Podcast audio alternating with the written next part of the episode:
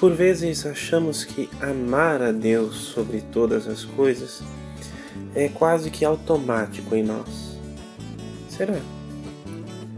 Será que o amamos quando Ele permite que soframos? Ou quando estamos desesperados e nossas orações parecem não ser atendidas? Pois é, é nas turbulências, nos tombos da vida, que demonstramos se de fato amamos a Deus sobre todas as coisas.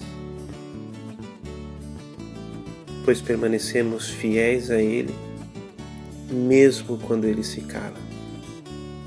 Se você que está aí ouvindo, nesse momento, tomado por aflição, sente que Deus não fala ou não te ouve, não se revolte. Ame mais.